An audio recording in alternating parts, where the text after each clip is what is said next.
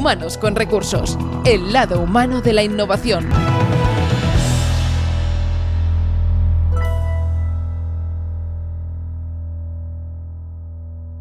¿Qué tal? Bienvenidos a Humanos con Recursos, un podcast donde bien sabéis que damos una serie de tips, un buen listado. Tenemos una serie también de invitados cuyos eh, capítulos, cuyas charlas, cuyos eh, entrevistas podéis escuchar en uh, humanosconrecursos.inusual.com, una web extraordinaria donde pues eh, encontráis una gran variedad de capítulos, en concreto 36, donde han pasado perfiles de, de todo tipo y donde pues obviamente hablamos de liderazgo innovador y hablamos también de darnos cuenta que eh, obviamente pues eh, se están creando y desarrollando una cultura innovadora en muchísimos proyectos y que nosotros aquí queremos no solo darle voz sino también aprender de ellos.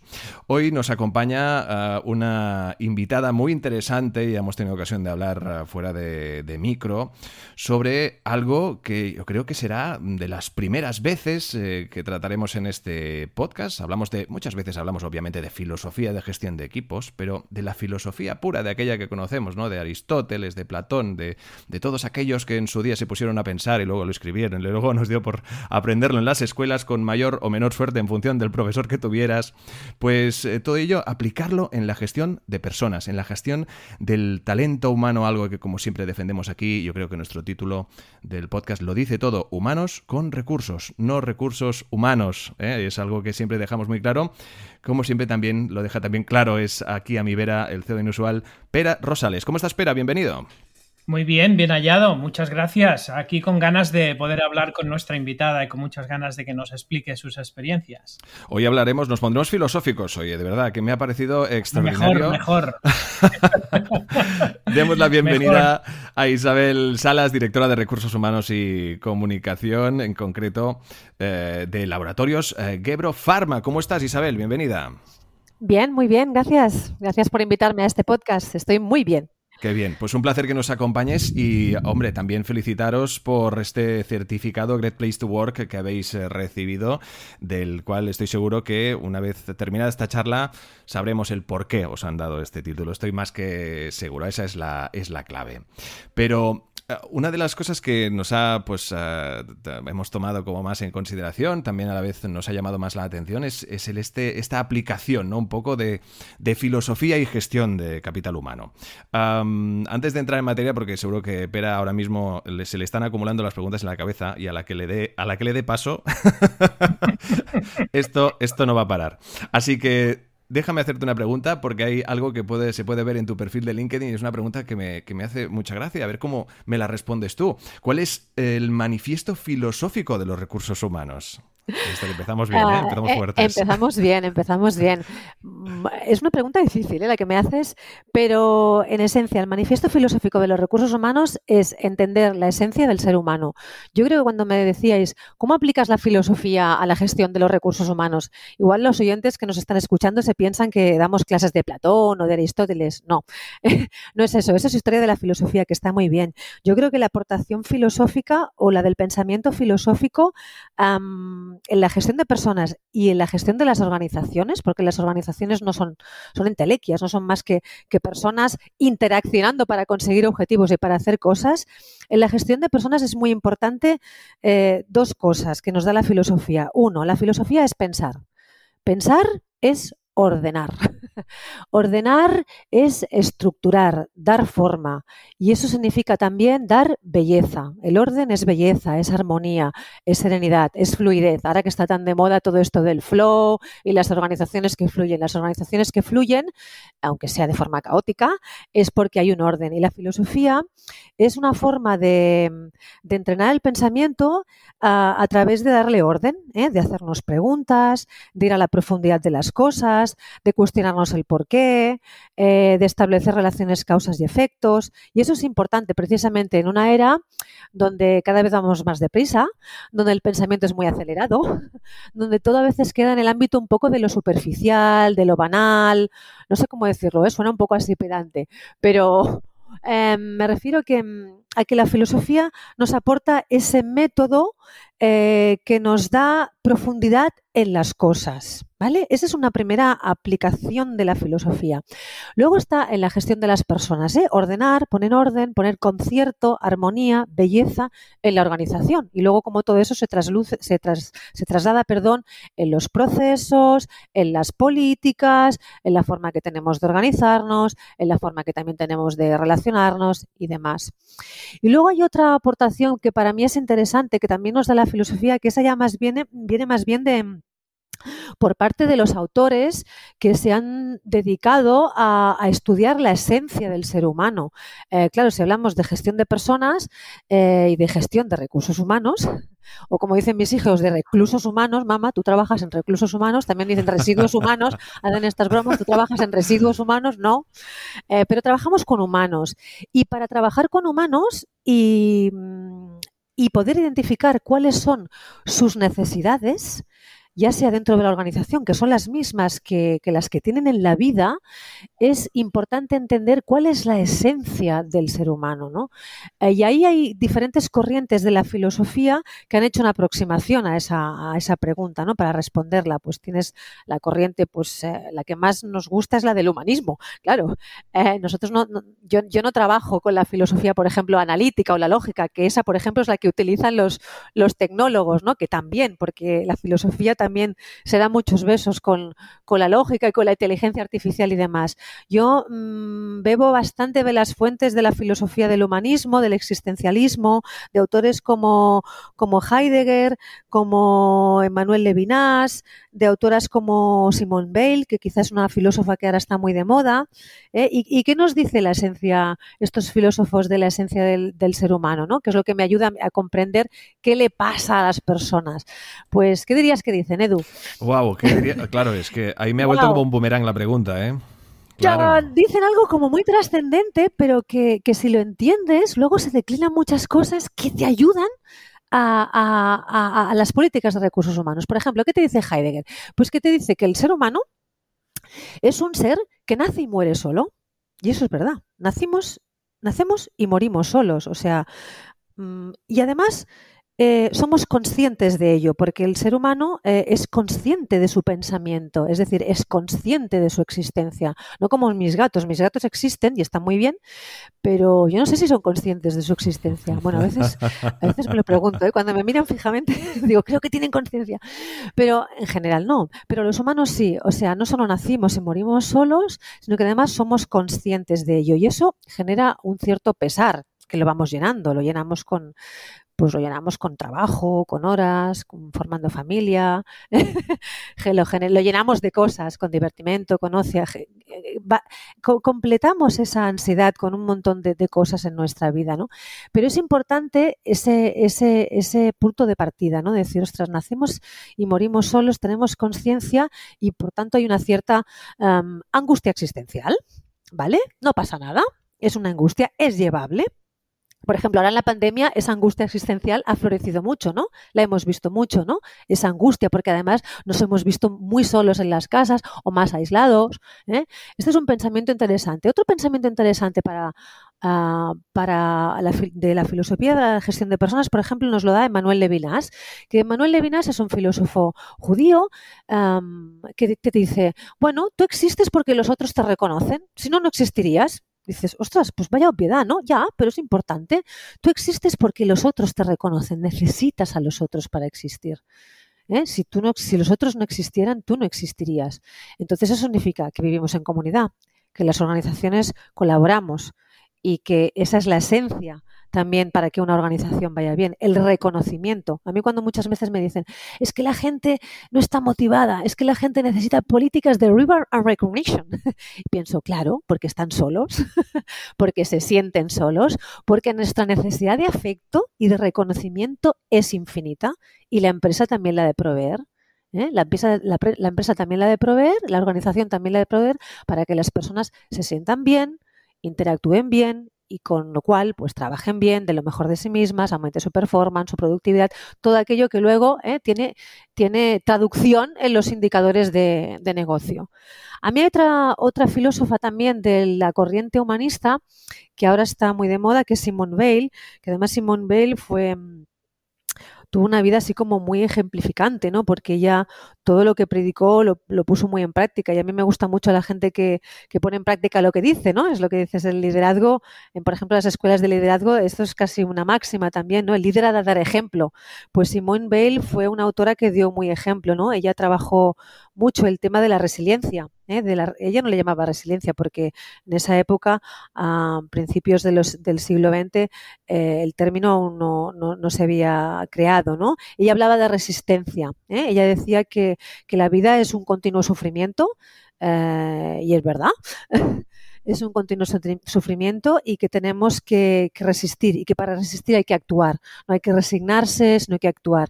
Ella fue, ella se, se alistó en la columna de Durruti, en, en, la, Guerra Civil Española eh, y después también coherente con sus principios eh, inició una huelga de hambre en solidaridad eh, con el pueblo judío y con, y con el pueblo francés durante la Segunda Guerra Mundial. Y, bueno, como consecuencia de ello murió. No hace falta ser tampoco tan consecuente con tus ideas y llevarlas tantos al extremo, pero Simone Weil también es un ejemplo de cómo ¿no? De, de, una autora que desde la filosofía nos puede dar pistas para precisamente en este momento eh, que requiere grandes dosis de resistencia, de fortaleza física y de emocional, de saber ponderar las cosas, de ponerlo todo en un justo equilibrio, em, pues también de actuar, ¿eh? de no quedarnos parados, de que si veo que hay sufrimiento, oye, pues me voy y me alisto y me voy a luchar contra, contra los que sufren. Que yo creo, Simón Bell también hizo una cosa muy curiosa, ¿no? cuando analizaba las condiciones de los obreros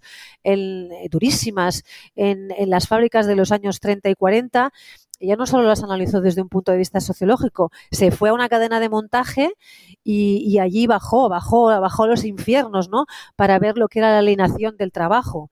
Y a partir de ahí, pues pues elaboró toda una serie de teorías que ahora son, que ahora las ves en cualquier libro de motivación de equipos, ¿no? La gente para estar motivada tiene que sentirse parte de un proyecto, tiene que sentirse afín a un propósito común, tiene que sentir que, su, que sus manos, que lo que genera, eh, que el conocimiento que genera, que su producto tiene un sentido y eso da sentido a la vida, ¿no? El sentido de trabajo es la capacidad de generar, de compartir, de construir. Y Simone Bale no, no solo esto lo, lo estudió de una forma, pues como Karl Marx, más analítica, sino que ella dijo, no, no, yo me voy abajo y, aunque venía, provenía de una familia burguesa muy pudiente y, muy privilegiada, pues se fue, se fue a, las fábricas a experimentar en su piel ¿no? lo que era el sufrimiento de la clase obrera. Entonces, wow, sí, menudo rollo, ¿eh? Os explico un poco de rollo, pero luego, luego, todo, todas esas puentes. A esto se le llama una buena entrada, ¿eh? A esto se le llama empezar bien. He, dado con, la pregunta, exacto, he dado, con la pregunta con la que ya, exacto, es la clave, es la pregunta clave sin duda, súper interesante. Bueno, entonces yo pienso, claro, si entendemos el ser humano, luego podemos hacer políticas para el ser humano, ¿no? Entonces yo cuando me pongo, me, siento aquí con la, con la gente, ah, bueno, ¿qué, políticas de motivación queremos, de comunicación interna, de selección, de desarrollo, de talento, eh, no todas las políticas de, recursos humanos, de compensación, de beneficios. Siempre parto de esas premisas del humanismo, ¿no? Nos sentimos solos, estamos solos, nos necesitamos los unos a nosotros y nos realizamos cuando creamos, construimos y generamos de forma común y colectiva. ¿no? Y eso, por ejemplo, en Gebro, en Laboratorios Gebro Pharma, que es la empresa donde, donde yo estoy ahora, aquí es un lujo trabajar, eh, porque, porque tenemos las condiciones, en términos filosóficos, necesarias y suficientes para, para poder aplicar estas, estas cosas. ¿no? Y, por ejemplo, para nosotros es clave que, em, que los empleados em, cuando decimos, no, los empleados han de conectar al propósito de la compañía, ya, pero conectarse cómo? Informándoles de las cosas. No, haciéndoles partícipes, ¿no? Que formen parte de las decisiones importantes de la compañía. Entonces aquí, por ejemplo, organizamos eh, comités y grupos y asambleas y comisiones para todo, ¿no? Incluso cosas que, que, hasta ahora son tan sagradas como las políticas de incentivos, que tú dirías, ¿quién diseña la política de incentivos de la fuerza de ventas? Con los comerciales, cuando normalmente lo que hacemos los directores de recursos humanos es llamar a una consultora de estas grandes que nos diga cómo tienen que ser las políticas de recursos humanos, ¿no? O, los sistemas de incentivos, ¿no? O las fórmulas de cálculo de, los bonos, ¿no? Pues aquí no, aquí nos hemos juntado con los protagonistas y, de, no, y haciéndolo de forma filosófica, es decir, ordenada, ¿eh? pensando en profundidad, pues hemos llegado a, establecer mm, cosas tan, tan, tan hard como las políticas de incentivos. ¿no? Y eso es solo un ejemplo aquí, eh, y por eso también creo que en Great Place to Work hemos sacado una muy buena nota de engagement. Las personas realmente eh, sienten que están aportando eh, soluciones desde su autenticidad. Este también es un tema interesante que nos da la filosofía, ¿no? Cada ser es único. Nacemos y morimos solos, pero también somos únicos e irrepetibles, ¿no?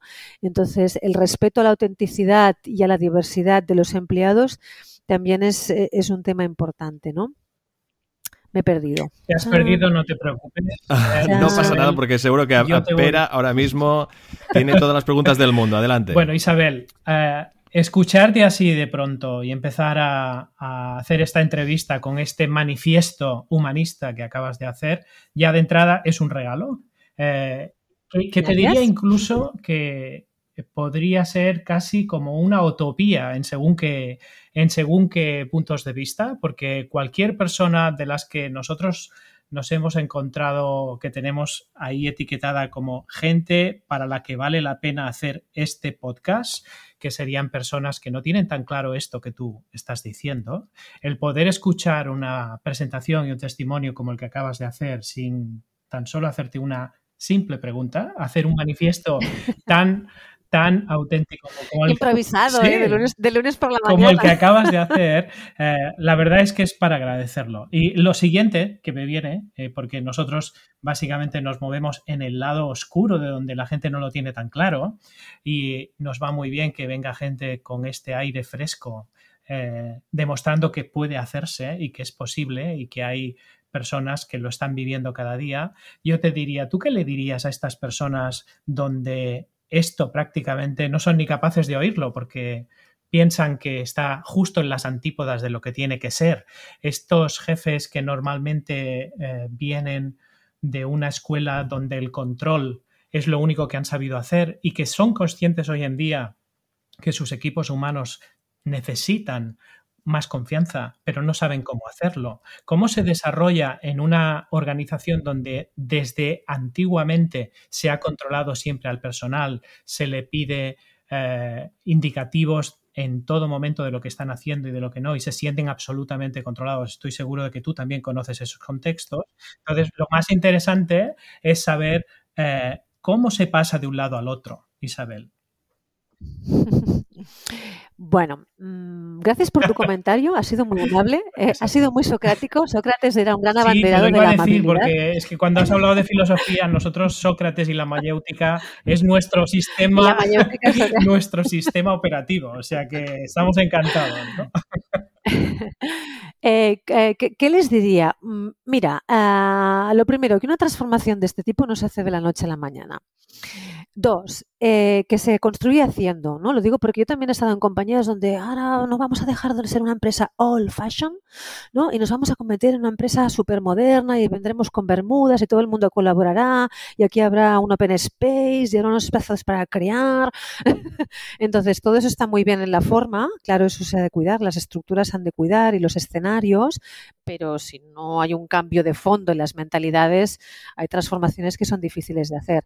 Pero lo primero que les diría para convencerlos es, es, que, es que vas a salir ganando, es que, es que deconstrúyete ese falsa, esa falsa creencia que tienes de que la gente controlada trabaja más, porque la gente, cuanta más libertad le des, es, una, es, es un poco, un, parece una paradoja, ¿no?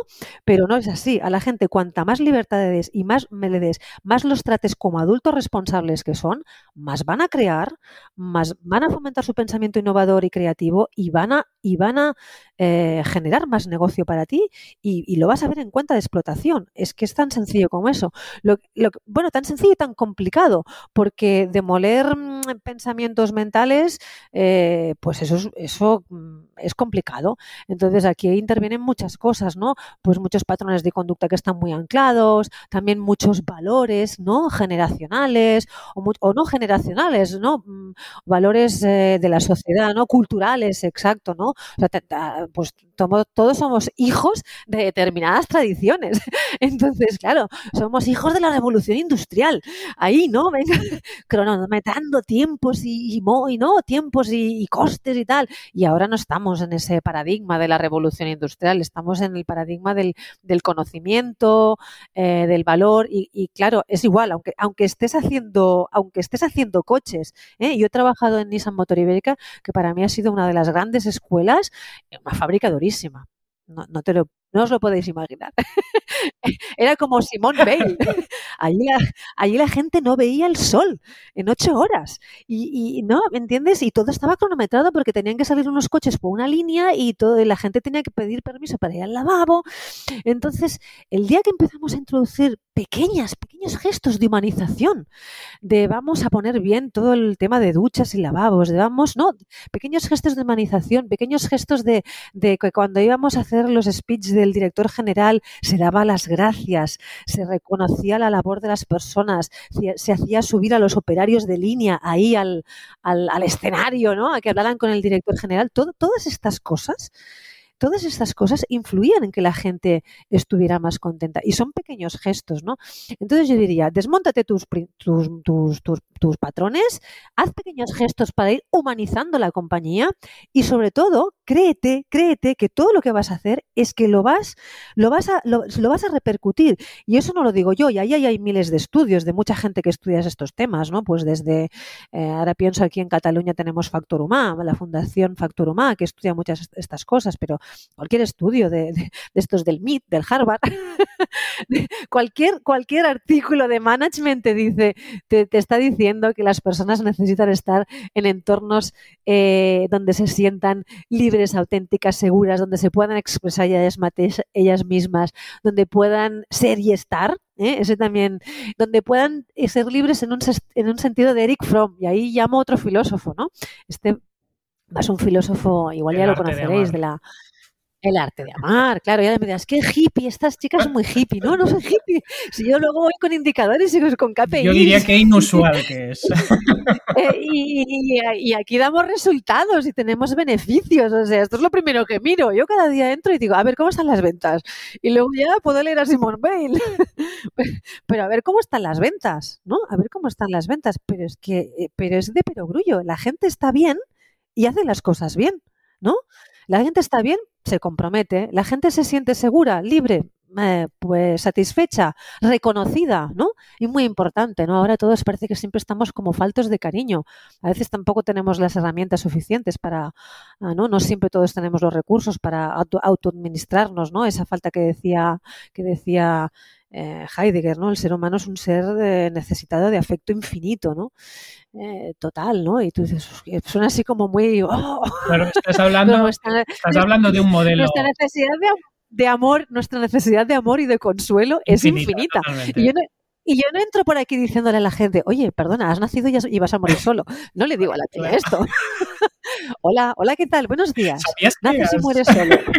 Tu, vida es, corta y esto es lo que hay, chaval. no le digo a la peña esto.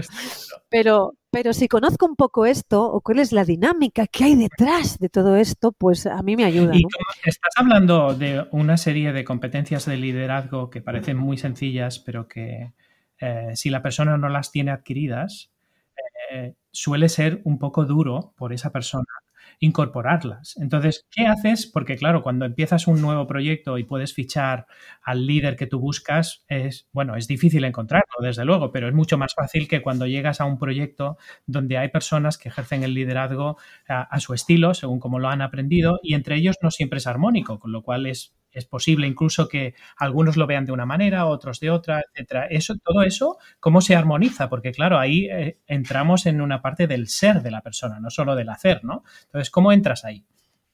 Bueno, a mí, a mí, yo para entrar ahí, cuando, cuando detecto que hay eh, stoppers de los cambios, ¿no? Eh, siempre, siempre me pregunto, no les pregunto directamente a ellos, pero siempre me pregunto es, ¿qué miedo hay detrás de esta persona? ¿No? ¿Qué, miedo, ¿Qué miedo hay? El miedo a la pérdida de poder, el miedo a la pérdida de estatus, el miedo a perder la sensación de control, que la sensación de control es absolutamente falsa. Es una sensación. Simplemente. Es un puñetero espejismo, no controlas nada, nada, no controlas nada. Entonces, eh, siempre intento identificar eso y a partir de ahí, ¿qué les puede dar confianza? ¿Qué les puede dar otra vez confianza? ¿no? Eh, pero para mí la palabra miedo es importante porque también creo que el ser, humano, y eso no lo dice ya la filosofía, sino que lo dice la biología, ¿no? Eh, pues, pues responde ¿no? a los estímulos del entorno, ¿no? A través, ¿no? Identifica riesgos que está pasando, ¿no? Y entonces el cerebro le va enviando órdenes, ¿no? Entonces, eh, en, esas, en esos, a esas personas que, que igual no, no, comulgan tan rápidamente con los nuevos estilos de liderazgo, que en mi organización, por suerte, no tengo muchos, no tengo casi nada, ¿no? Eh, pues es identificar un poco los miedos. Luego hacer mucha pedagogía. Eh, oye, hacer mucha pedagogía, mm, comunicar mucho. Aquí, por ejemplo, para nosotros es fundamental la comunicación interna. La comunicación interna eh, en el sentido de no solo comunicar hitos, noticias y eventos, sino también ir comunicando esa filosofía, ¿vale? Esa forma que tenemos de trabajar, ¿no? Esas reglas del juego que nos rigen, ¿no? Entonces a la gente se le va entrando y la gente va entendiendo, ah, pues donde antes había control, pues ahora tiene que haber confianza. Y por ejemplo, ahora nos ha pasado que le habrá pasado a mucha gente con el tema de teletrabajo. Hay líderes que, que, al no tener visibilidad directa ¿no? de, sus equipos, panic attack, Entonces me, dice, me dicen, es que no los veo. Digo, ¿cómo que no los ves? A ver, Alma Cántaro, cogemos una cámara, cogemos una pantalla. ¿Los ves? los ves, los ves, los ves perfectamente. Es que para que no sé qué tienen que estar aquí. Sí, es verdad. Hay determinados procesos, por ejemplo, cuando hacemos ¿no? temas muy creativos, que, que la interacción presencial eh, eh, es un plus, es un plus, ¿eh? porque hay, hay, hay, temas, ¿eh? como, hay, como decía Simon Sinek, hay música que no la ves, que solo se da cuando hay interacción física y química y la pantalla pues tiene algunas limitaciones. Pero el tema es, bueno, o sea, o sea, tú pierdes la sensación de control y tienes miedo porque no los ves, ¿no? Pues, pues busca alternativas para verlos, queda con ellos cada día, haz una, haz una reunión cada día por la mañana cambia un hábito, cambia un hábito, cambia un hábito que a ti te dé esa seguridad, que, te, que te elimine el miedo, el miedo irracional que tenías de no trabajan, no los veo, no trabajan, vamos a deconstruir eso, ¿no? La deconstrucción que decía el amigo de Rida, otro filósofo, pues era un poco más, más denso, este filósofo. Vamos a deconstruir, es más duro. Vamos a deconstruir ese miedo. ¿Qué hay detrás de ese miedo? No, es que no trabajan. Vamos a ver cómo no trabajan. Están ahí los pobres que no paramos, es que no, que no nos desconectamos. Sí que trabajan, pero tú tienes sensación de que no trabajan o de que no los ves. ¿Tú qué quieres? ¿Verlos o quieres que te den resultados? Ah, yo quiero que me den resultados. Bueno, pues entonces verlos o no ya es otra opción. Entonces ir desmontando un poco esos miedos y, compensar con nuevos estímulos de confianza. Otro de los monstruos es el ego. ¿eh? Sí, hombre. el, ego, es uno de los grandes, pero el ego es otro de los, grandes. Sí, con ese como sí, el ego, sí ese, ese, lo llevo mal. Yo, yo también tengo. Es más duro, ¿eh? Ese lo llevo un ego muy alto. El otro día me decía, cualquier directivo tiene un ego alto, me decía un filósofo, siempre. siempre, siempre. Eh, pues ese, ese se trabaja practicando la humildad. Entonces, eso es más difícil, eso es más difícil porque eso ya es un cambio más de fondo, ¿no? Entonces, practicando la humildad. Entonces, mira, ¿cómo se practica la humildad? Ah, bueno, por ejemplo, a mí me gusta mucho cuando la gente aquí reconoce los errores y dice, hola, me he equivocado. Me he equivocado. Eso es ser humilde. ¿No? Eso es ser humilde. Y entonces ese es un valor. Eh, nosotros aquí tenemos dos valores muy importantes que son la amabilidad y la confianza. La amabilidad tiene un sentido muy socrático, ¿eh? Buenas maneras, cortesía, educación. hola, te voy a pegar la bronca, pero te lo voy a decir muy bien. Con suavidad. con suavidad, con buenas maneras. ¿Vale? Y el otro es la confianza. ¿eh? Construir confianza es eso, es saber que puedes contar con los otros, ¿vale? Y la, y la confianza se construye precisamente cuando los egos están bajos. Y el liderazgo también cuando, cuando, cuando somos humildes, cuando reconocemos que no sabemos que sabemos lo que sabemos o que so- solo sé que no sé nada, ¿no? Nos decimos atrevernos a ser vulnerables, nos ¿no? A exacto, a exponer nuestra vulnerabilidad, que no nos gusta, porque todo el gusto nos, nos encanta dar una imagen de nosotros mismos, somos, somos fantásticos y destructibles, ¿no? Entonces, Pero eso es precisamente lo que nos aleja de los equipos. O sea, el, el poder ser vulnerable, hay que, hay que ser, hay que tener coraje para hacerlo. Exacto, hay que tener coraje, pero eso da una fuerza increíble. La gente se piensa que no. Cuando un equipo ve a su jefe, que, que el jefe dice, perdón, me he equivocado, soy un puto Sí, o que desastre. pide ayuda, por. ¡Ayuda! Yo tengo una fantástica colaboradora que se llama Amanda, que si me escucha dirá, ay, claro, ella, ella es generación eh, que es del 99. Es, es, es fantástica. Sabe mogollón, pero es que es una puñetera crack. Y entonces yo le digo, pero a ver, Amanda, hola, soy boomer, no me entero de nada. Pero le digo así, no me entero de nada. Y ella, ella va con las pantallas, esto, lo otro. Y, y yo le digo, no me entero de nada. Y entonces, claro, imagínate, y, mm, yo he tenido jefas que jamás me han dicho no me entero de nada, pero yo seguramente, años atrás, también fui la manda de alguien, ¿sabes? También fui la manda de alguien. Y no tenía jefes que me dijeran no me entero de nada. En, ese, en mi época igual sería el PowerPoint. Va, ponemos un ejemplo fácil, ¿no? En mi época pues igual yo controlaba mogollón el PowerPoint y mis jefes no. Entonces piensas, "Mm, no lo hago porque sí, lo hago porque pienso que realmente para que, que Amanda y yo construyamos, construyamos una relación sana, sana entre equipos y líderes es, hola Amanda, no me entero de nada. ¿Vale? Y luego Amanda también me dice lo suyo, yo no me entero de nada de esto, enséñame. ¿Eh? Y, la- y las dos nos compenetramos. Somos un equipo donde cada uno aporta ese valor y lo que decía Simón Bale, ¿no? genera y contribuye. Desde la diversidad, la autenticidad. Entonces, claro, para eso hay que tener también una cierta madurez mental y evolutiva, ¿no? Y, leer mucho, y que te dejes de dar mucho feedback constructivo, y que te dejes dar mucha caña, ¿no? También, yo también ah, en los programas, de, en los momentos de liderazgo, ¿no? En las políticas de liderazgo, siempre le decimos a los líderes, oye, cuando des feedback, también pide feedback. Y pedir feedback es a tus colaboradores en qué te puedo ayudar, en qué me estoy equivocando, qué estoy haciendo mal, ¿vale? Eh, dame caña, pero dame caña em, de una forma sincera. Sí, sincera. Que no es lo mismo dar feedback que dar por el feedback. Claro, exacto. no es lo mismo, ¿no? Entonces, si eso lo consigues, eh, pues eso, ¿no? Vas, vas, vas trabando una relación de confianza, una relación sana, ¿no? Y eso, pues, al final lo- vamos a lo de siempre. Más productividad, más engagement, más facturación, más ventas, más bonos para todos, todos más felices. La gente cree en lo que crea, decimos nosotros, ¿no, Sí, Isabel? exacto. Cuando tú les das la, la oportunidad de crear algo, la gente cree en eso. Sí, ese era Kant, ¿no? Kant no decía algo así. Eso es, Immanuel eso Kant. es. Me estáis haciendo un examen, ¿eh? Ah, Estamos haciendo un examen y ahora pensaba, sí, sí, ahora pensaba, digo, creo que creo que es un examen eh, que hay que hacer en dos partes, ¿eh? porque nos hemos quedado sin tiempo ya. Oye, qué maravilla, sí queda de sí el tema. A ver, ¿Ya se ha si algo tiene de bueno este podcast, ¿se ha acabado ya? ¿Se ha acabado ya? ¿Lo ves, Isabel? A mí me ha ¿Lo pasado ves? No volando. hemos podido ni empezar y ya nos quitan. Me llevo un gallifante, tengo un gallifante. ¿Tú os acordáis de los gallifantes? Un gallifante. no, No, creo, creo que yo creo que Pera está de acuerdo conmigo que hace falta Sí, una bueno, segunda pues sesión nada, de esta entrevista. Por lo tanto, bus- buscaremos fecha porque queráis. realmente ah, imaginábamos que el tema daría de sí, pero sin duda da para, y no es broma, para tres o cuatro Sí. capítulos. Y es que es una maravilla. Y al final es que estamos. eh, al final se trata de esto, ya no solo de aprender, de ir ah, abriendo nuevos mundos dentro de la gestión del capital humano, del talento humano, que es absolutamente maravilloso. Y además, si se puede hacer con el entusiasmo de invitados e invitadas como la que hoy nos acompaña, porque realmente Bueno, nos has un dado un chute aquí de energía.